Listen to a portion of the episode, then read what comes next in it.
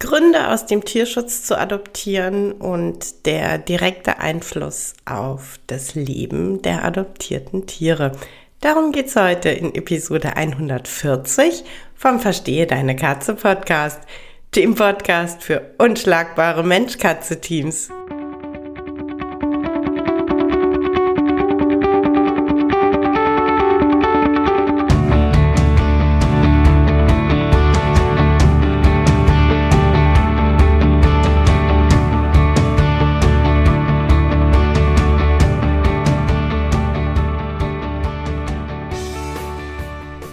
Bin Katrin Knispel, Mentorin für unschlagbare Mensch-Katze-Teams. Ich begleite dich als Hüter zu einem entspannten Alltag mit deinen Katzen. Ganz gleich, ob kleine Frage oder große Herausforderung. Ich bin an deiner Seite.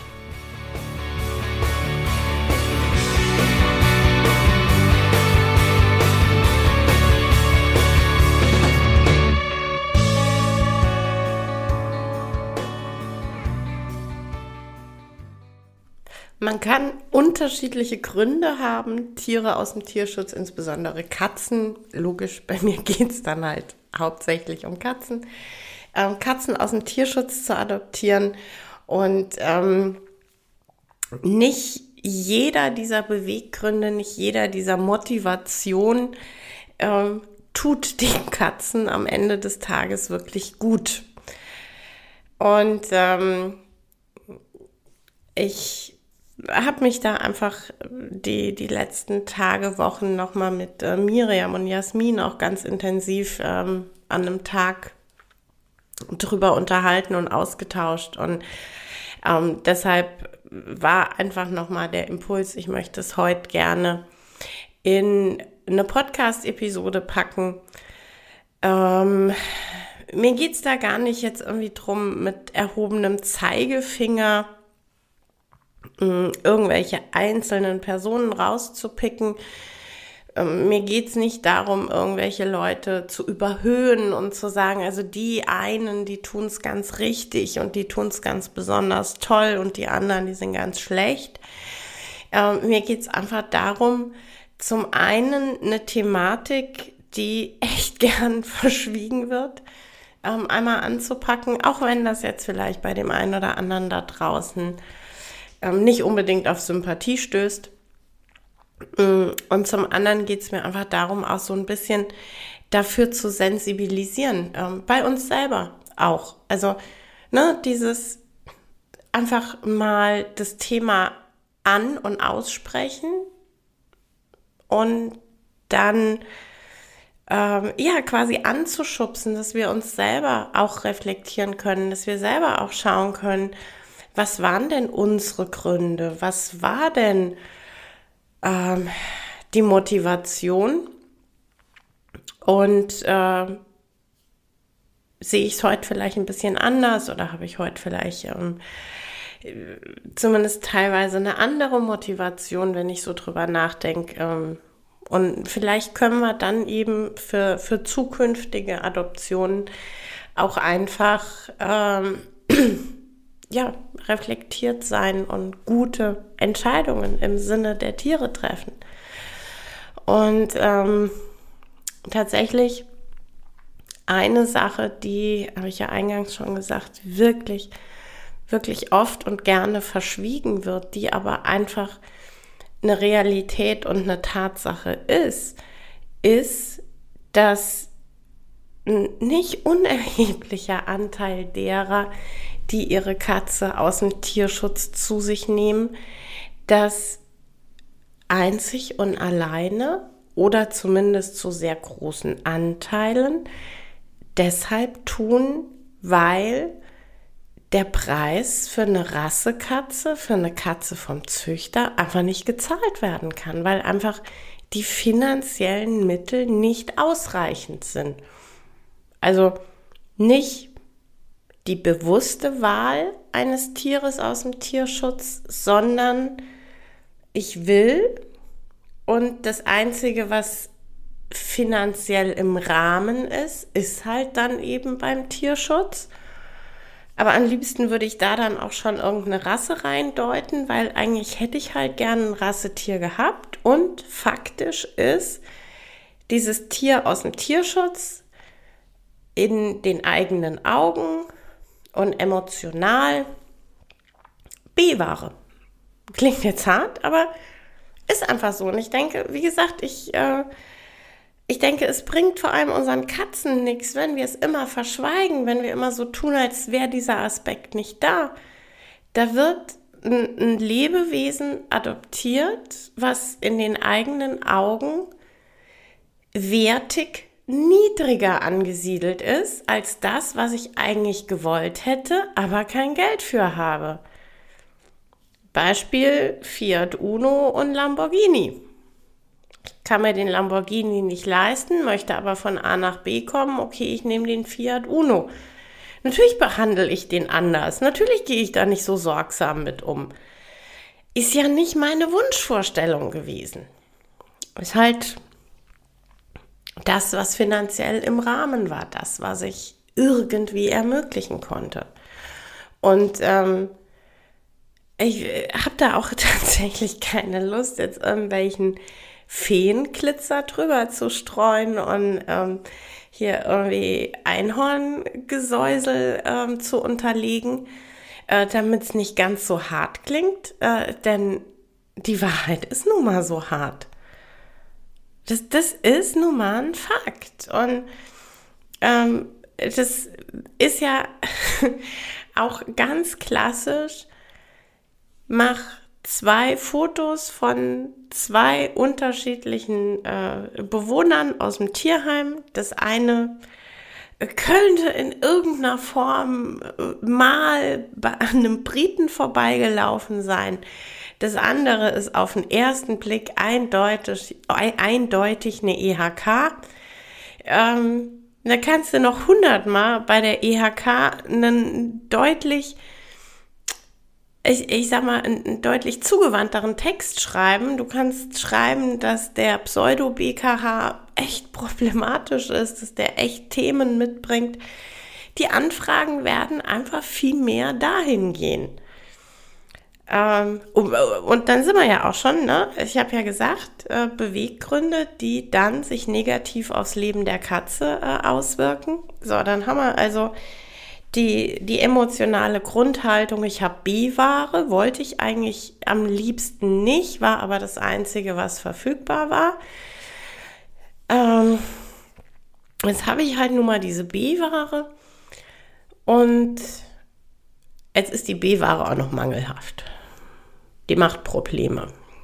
Die auch tatsächlich völlig egal, ob gesundheitlich oder vom Verhalten, also jedenfalls Sie ist anstrengender, als ich es mir von einer B-Ware so vorstelle. Ähm, gut, dass es Tierheim so zurücknimmt. Kann ich sie relativ schnell wieder abgeben. Machen übrigens auch ganz viele. Kein Thema. Fragt die Leute, die im Tierheim arbeiten, die kennen das. Tägliches Brot von denen. Ist jetzt aber auch kein so riesig großes Wunder aus meiner Überlegung heraus. Denn wenn es halt nicht das ist, was ich mir ganz bewusst ausgewählt habe, sondern wenn es eine Notlösung ist, dann bin ich da emotional nicht so nah dran und dann bin ich da auch nicht bereit, ähm, wie heißt es äh, äh ganz oft so schön im, im Coaching, die Extrameile zu gehen. Ja? Ähm, und auf der anderen Seite, wenn es nicht äh, Verhaltensthemen sind, sondern gesundheitliche Themen, naja, also ich war ja schon im Tierschutz und nicht beim Züchter, weil ich kein Geld hatte für ein Tier aus einer Zucht. Äh, ergo ist es auch relativ wahrscheinlich, dass nicht unbedingt Geld da ist, entweder große Summen in eine Diagnostik und Behandlung oder in, ähm, wenn es was Chronisches dann ist, äh, in monatlich immer wiederkehrende Medikamente zu stecken. Und ähm, ja, wie gesagt, schön, dass es der Tierschutz zurücknimmt. Ähm, und dann kann ich meine, mangelhafte B-Ware relativ schnell wieder loswerden. Geht super simpel. Ähm, das ist ein echtes Problem. Und zwar für die Katzen. Und äh, ja, wie gesagt, ich weiß, dass da wenig und ungern drüber gesprochen wird.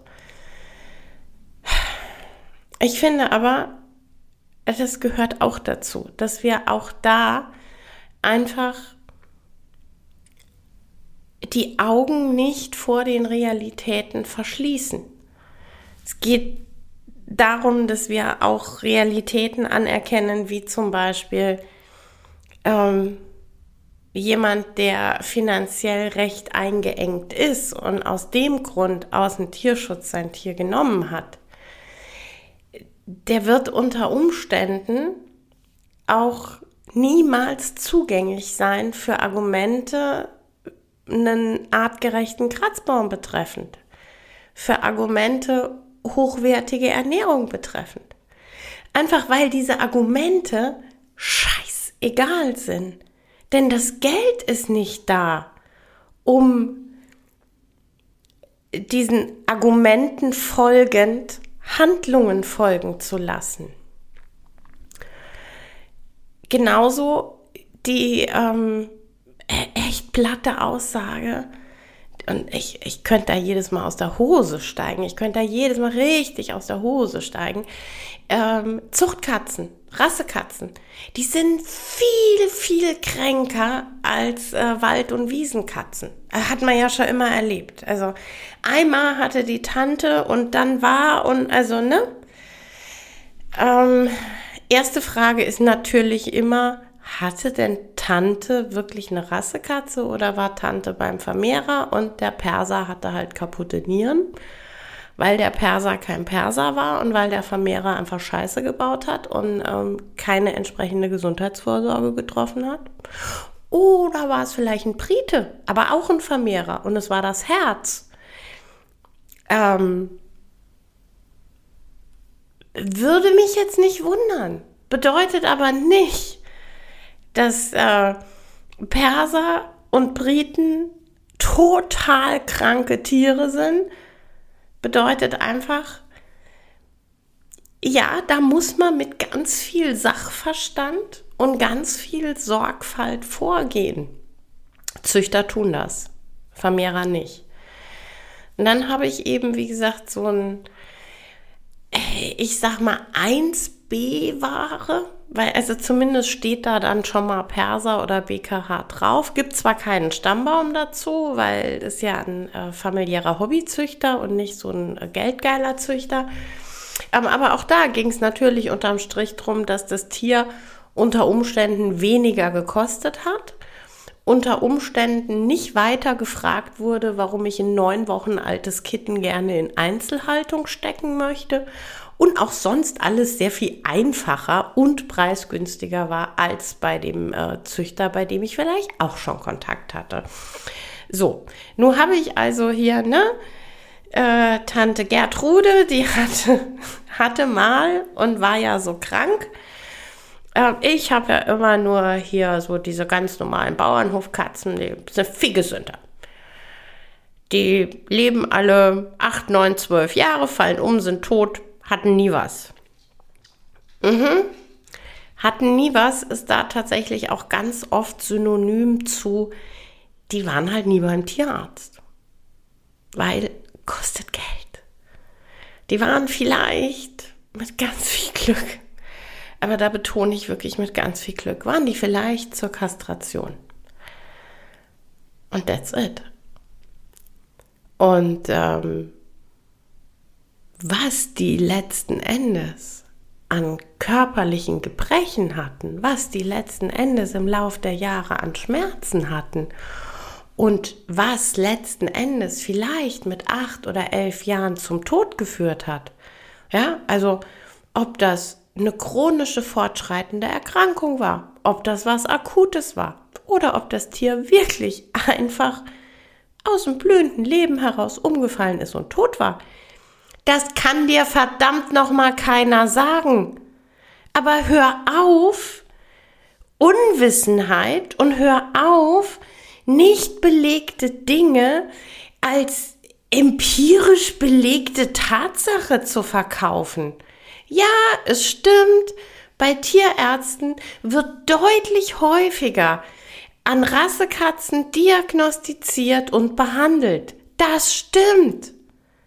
Liegt aber auch daran, dass im Schnitt deutlich mehr Rassekatzen vorgestellt werden.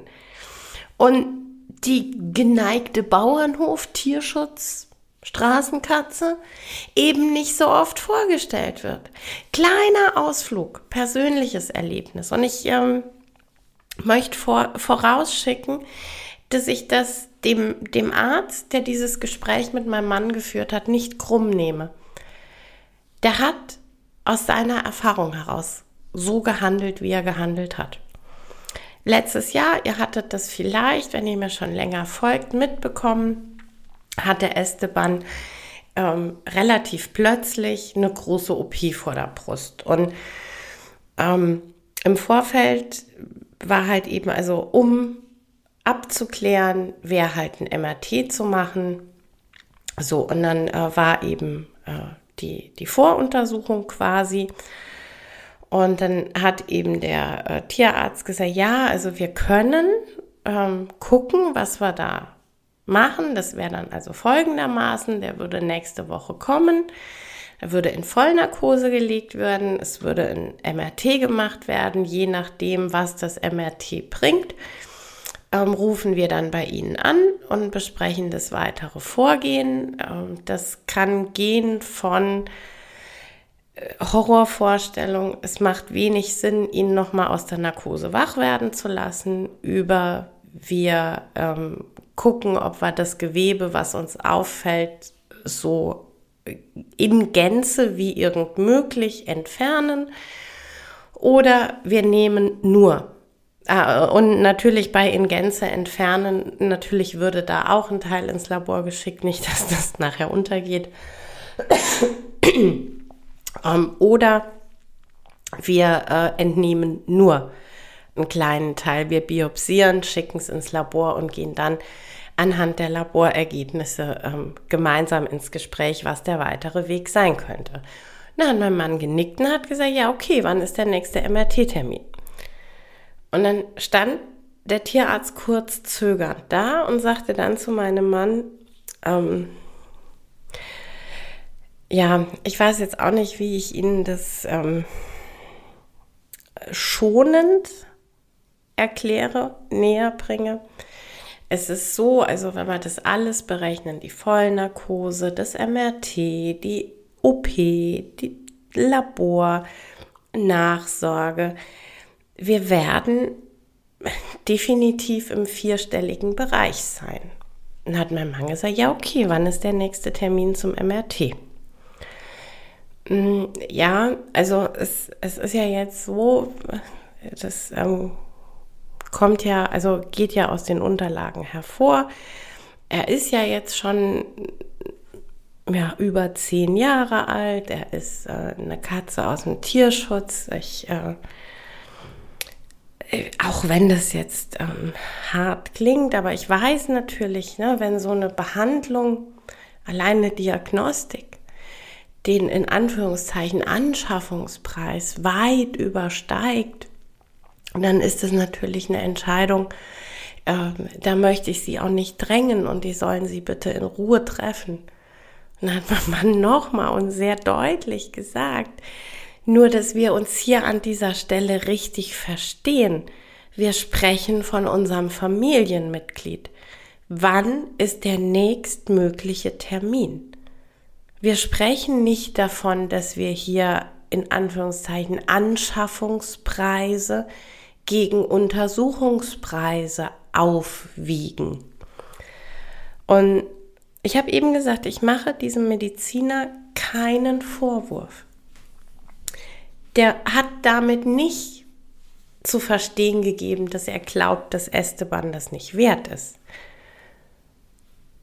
Er war überrascht davon, dass eine Tierschutzkatze so gesehen wird und dass wir, ähm, dass wir da einfach nicht äh, sagen, also nee, bis da und da und dann, äh, nee, darüber hinaus nicht.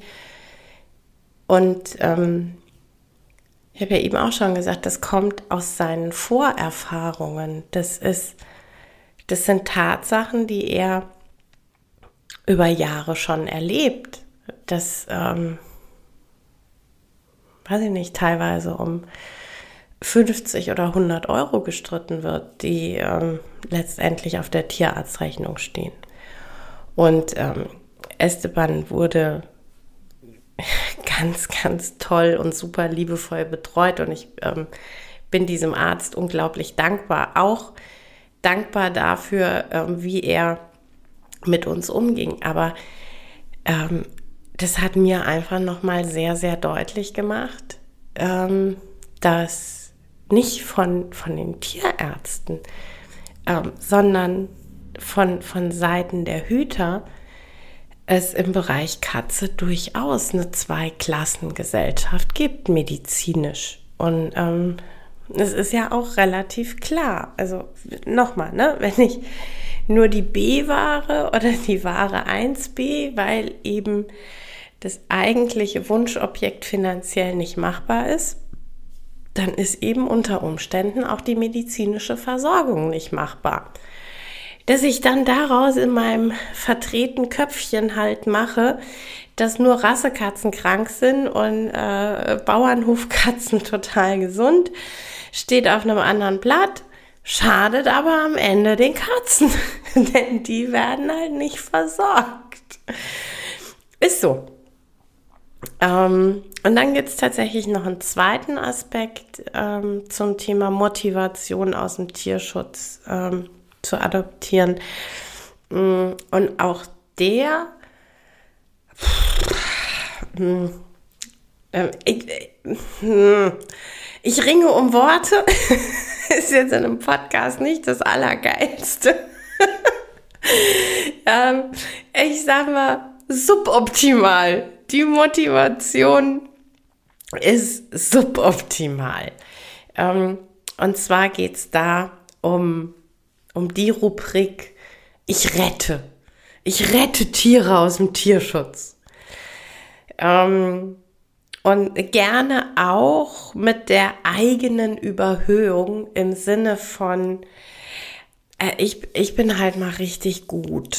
Also ich, ich bin, ich also ich, ich bin halt so ein toller Hüter, weil ich habe ich hab Tiere im Tierschutz gerettet.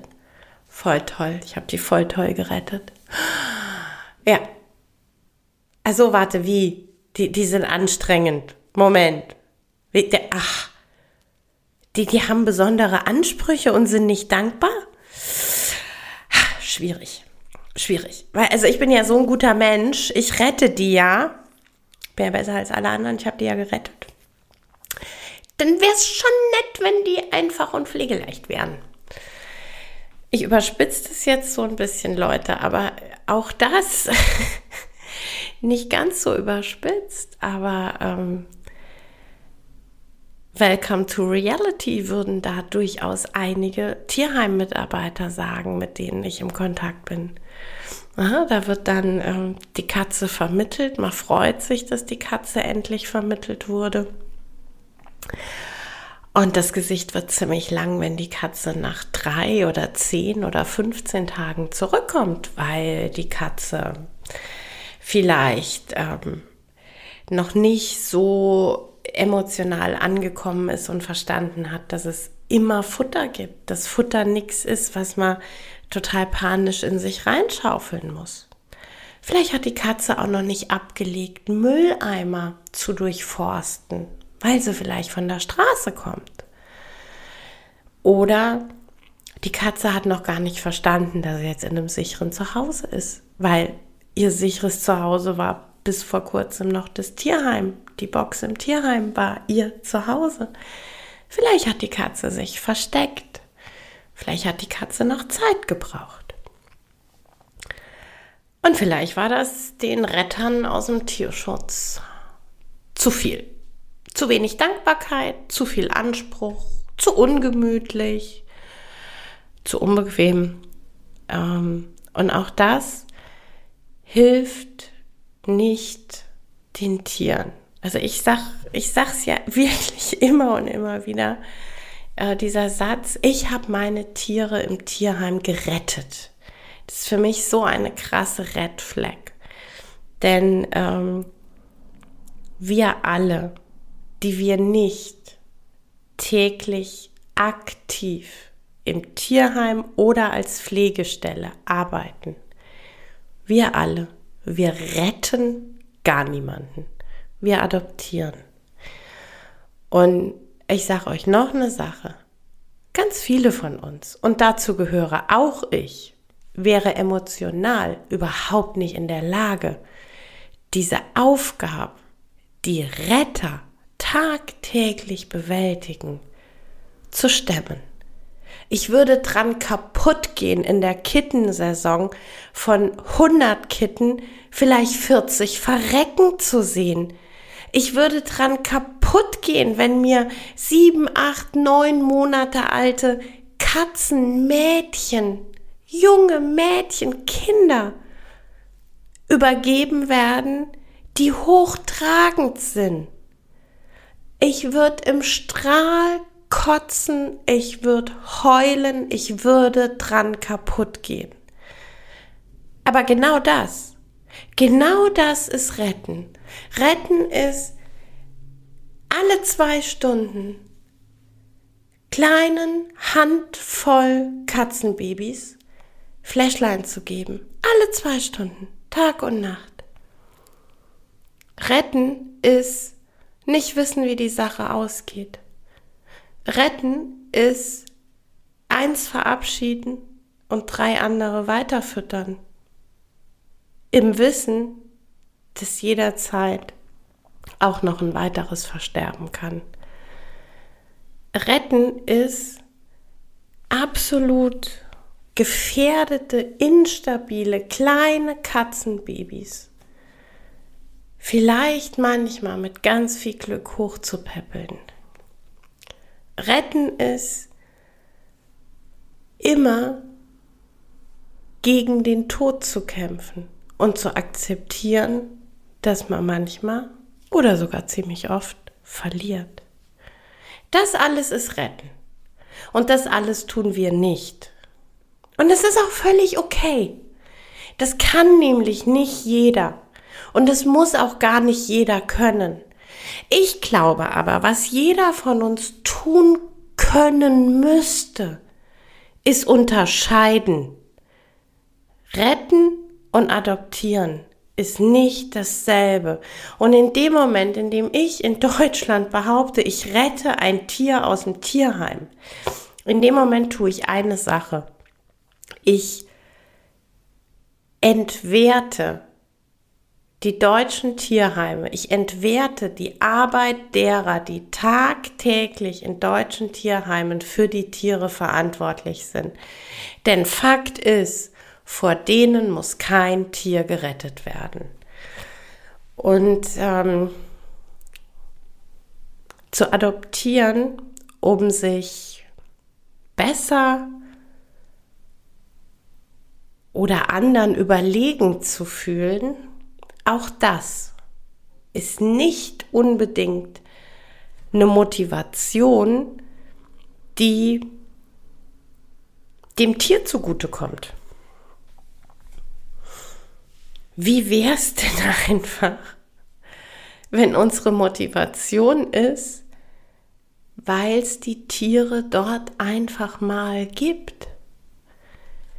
Ganz emotionsfrei. Ganz ohne Rührseligkeit, ganz ohne Glorifizierung, ganz ohne irgendetwas. Einfach die ganz neutrale Tatsache, den Fakt, die Tiere sind da. Es, es gibt diese Tiere, es gibt viele Katzen im Tierschutz. Es ist eine gute Möglichkeit. Und es ist schön, wenn ich das mache. Und ich unterstütze damit die Arbeit der Tierschützer, das ist keine Frage. Aber dadurch bin ich nicht besser als andere und dadurch bin ich nicht schlechter als andere. Aber wenn die Motivation einfach weit weniger emotional oder das andere Thema weit weniger aus der Not heraus, wenn wir mal von uns weggehen und unsere Motivation einfach im, im Blick auf die Katze, ja, einfach weil die da sind.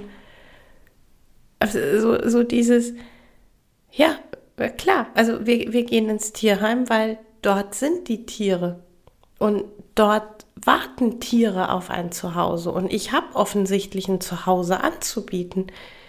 Das ist doch ein super Win-Win für alle. Okay, das ist nicht so klitzi-klitzi wie das Retten. Das gebe ich zu. Aber vielleicht ist es für die Katzen so viel geiler. Genau. ähm, es, es ist einfach. Es, es, wir müssen einfach wirklich immer reflektieren, die Motivation, die ich habe, ist da die Katze im Fokus oder bin's ich? Und wenn es wirklich ausschließlich ich bin, dann darf ich vielleicht noch mal ein bisschen reflektieren, da vielleicht noch mal ein bisschen nachdenken, welche guten Beweggründe und Motivationen ich habe, wenn ich die Katze im Fokus sehe. Denn äh, Leute, es ist einfach eine Tatsache. Ja, wir, wir helfen, wir helfen den Katzen nicht, wir helfen dem Tierschutz nicht, wenn wir der Meinung sind, wir retten die Tiere. Ähm, wir tun auch uns selber keinen Gefallen, wenn wir der Meinung sind, also der Tierschützer als solches äh, der, der ähm, Adoptierende im Tierschutz als solches, der ist immer die Krone der Schöpfung. Nee, Leute, ganz ehrlich, wenn der sich seinem Nachbarn gegenüber scheiße benimmt, dann macht er zwar vielleicht eine Sache ganz cool, ist aber an drei anderen Punkten ziemlich ungeil. Ja, also, äh, ihr wisst, was ich meine. Ähm, und äh, ja, dann auch so davon wegzugehen, dass das ja für das Tier besonders toll ist und dass das Tier doch dann bitte auch besonders dankbar und easygoing ist. Einfach davon weggehen.